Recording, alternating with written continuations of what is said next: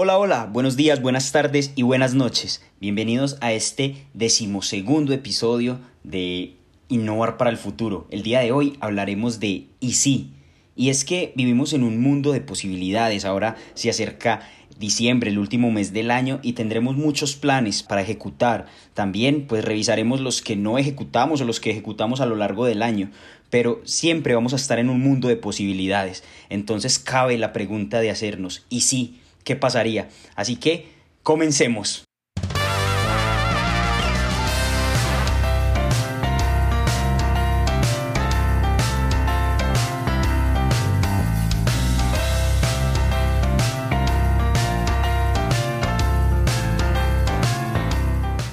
Y bueno, como es de costumbre, yo lo saludo desde Colombia, pero desde México un gran amigo lo saluda. Víctor, ¿cómo estás?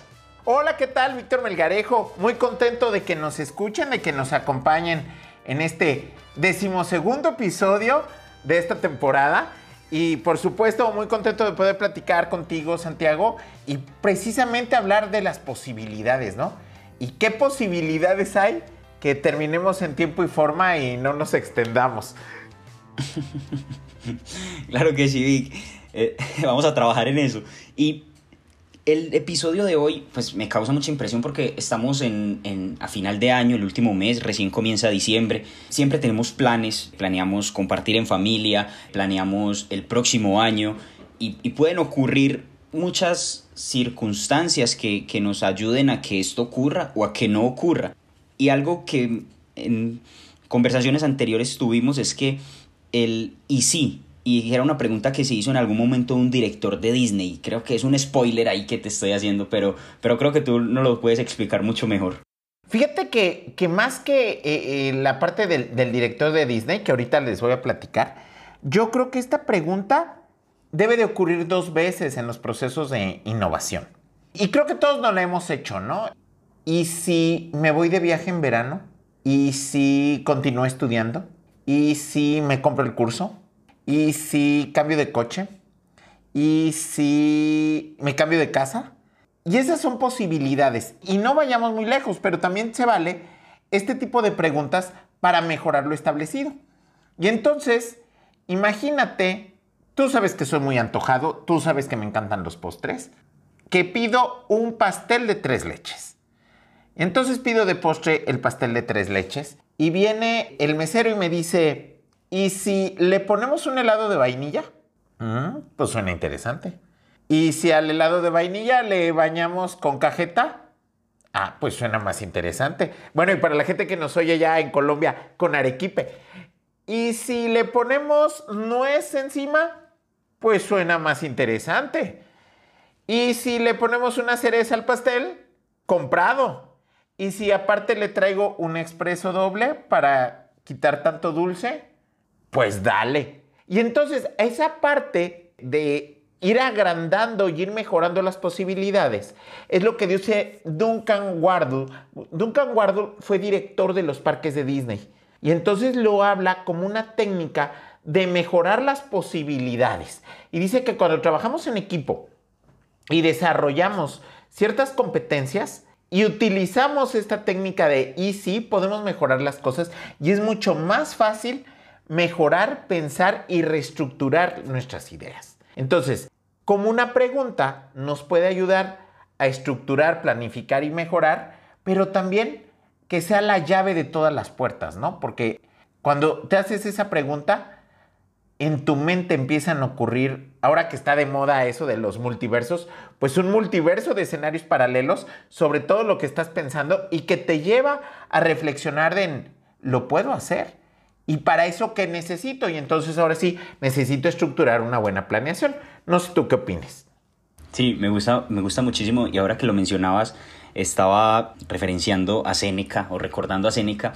Los estoicos tenían algo que llamaban el premeditativo malorum y era el y sí, pero de lo negativo. Entonces, y esto se, se transformó en algo que se ha utilizado en la historia con los ejércitos y es y si caemos en territorio enemigo y si el paracaídas no abre, y si, y si, y digamos que desde un punto de vista más pesimista, entre comillas. Pero también le ha permitido o permite tener como un terreno mucho más claro un mapa mucho más, con mucha más luz para enfrentar las situaciones cuando se presentan. Entonces, pues también me gusta porque se puede ver desde las dos ópticas, desde lo, lo optimista y de pronto un poco lo realista o entre comillas pesimista. Y, y también me, me llama la atención. Pero, perdón que te interrumpa, Santiago. Ahorita que hablas del paracaídas, no es pesimismo, son posibilidades. Sí, claro. El día de hoy te diría, ¿qué pasa si el paracaídas no abre? Fue tu ejemplo, ¿qué pensarías? Si estoy en el aire y el paracaídas no, no me abre. Ajá. Pues buscar el de emergencia. Ok. ¿Y si no abre? Pues cualquier otra cosa antes de, de esperar el golpe final. bueno, nosotros estamos en el área de diseño, ¿no? O sea, estamos pensando en qué pasa si no abre. Pero entonces hoy ya puedes decir, ¿y necesitas paracaídas? O te puedo poner una barrita cargada con drones que te acompañe. Y entonces va teledirigida y ya vas a caer en el lugar preciso porque está geolocalizado. Y entonces el IC nos ayuda a generar todas esas opciones.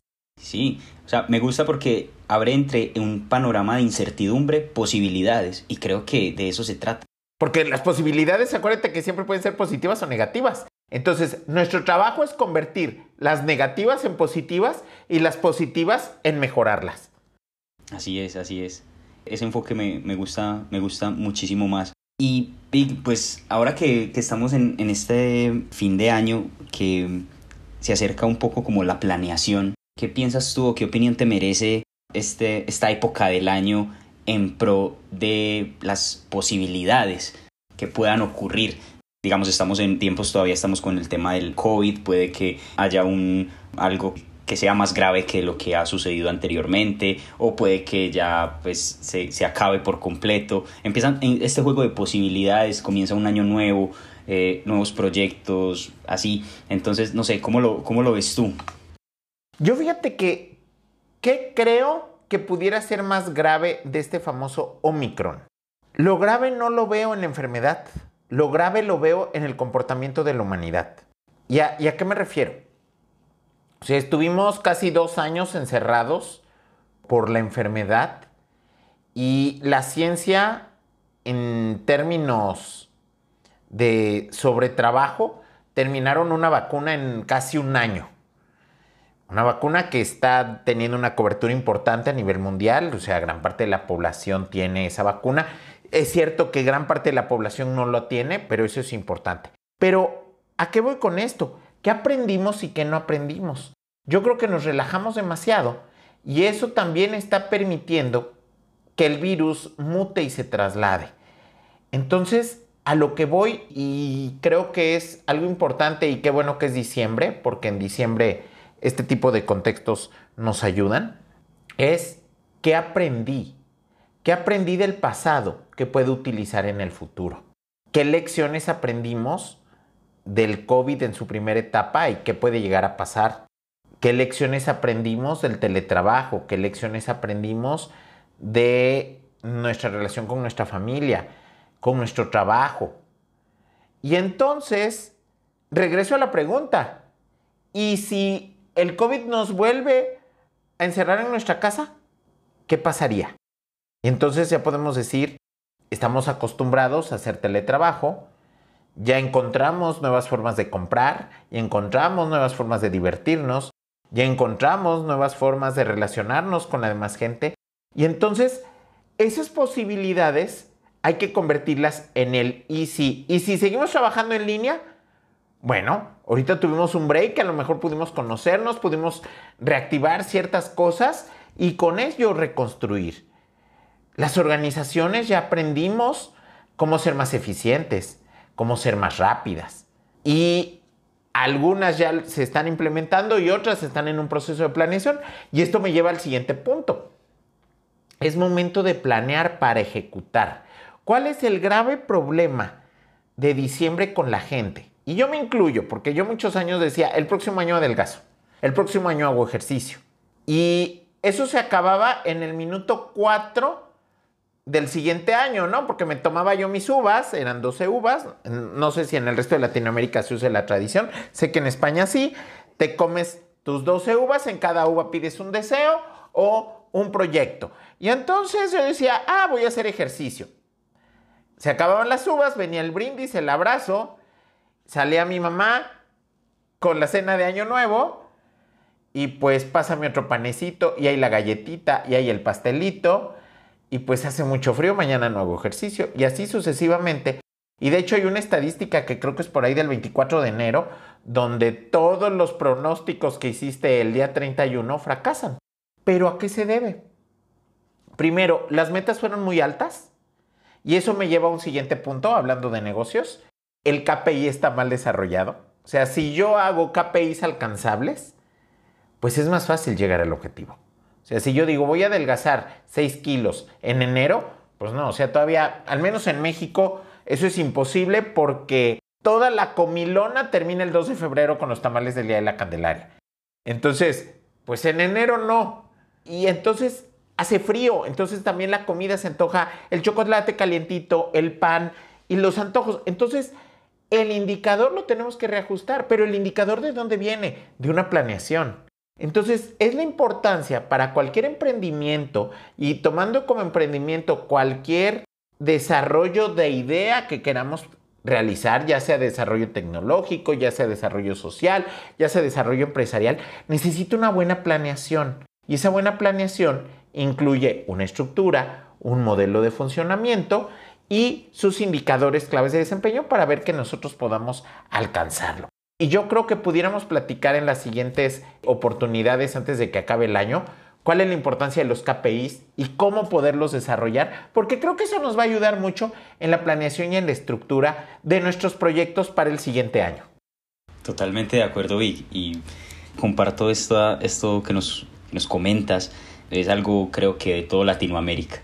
De hecho, pues ponemos 2021 y eso que no se cumplió simplemente tachamos y ponemos 2022 y, son los mismos, los mismos proyectos, las mismas ideas que teníamos. Y también comparto el hecho de que sigamos desarrollando en este mes de diciembre, aprovechemos el contexto para seguir aprovechando el, el hablar, el platicar de la planeación, de los KPIs, de la ejecución y dejar todo muy bien ajustado para que en enero empecemos con, con eso. Entonces, la verdad, me gusta mucho el episodio de hoy. Quisiera que nos compartieras tú los, los tres de oro. ¿Cómo los mencionarías en esta ocasión? Los tres de oro. Posibilidades.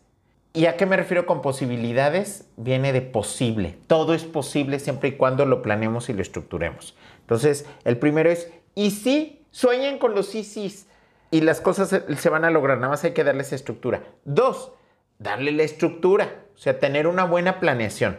Si nosotros planeamos, los sueños son alcanzables. Y tres, estructurarlos y medirlos para saber cómo vamos en ese desarrollo. Entonces, para mí los tres es soñar posibilidades, planearlas, pero también medirlas. Así es. Un gusto, Vic. Creo que de verdad fue muy valioso este, este episodio y, y, lo que se viene en este, en este cierre de año.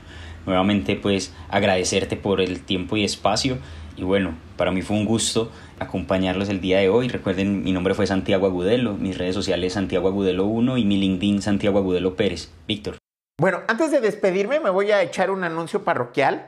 Hablando de planeación, eh, ahorita en enero viene el programa de emprendimiento e innovación de MED, el PEI, que lo abrimos como cada vez que lo abrimos por toda Latinoamérica y pues tiene un componente a distancia, o sea, es en vivo tenemos más de 70 mentores, todos con una gran experiencia. Y precisamente si tienen una idea y la quieren estructurar, pues pueden entrar al Pay, eh, pueden pedirnos informes, ya sea a través de este medio o de mis redes sociales, de tus redes sociales o las de Med. Que acuérdense que Med es arroba MedConecta en Instagram.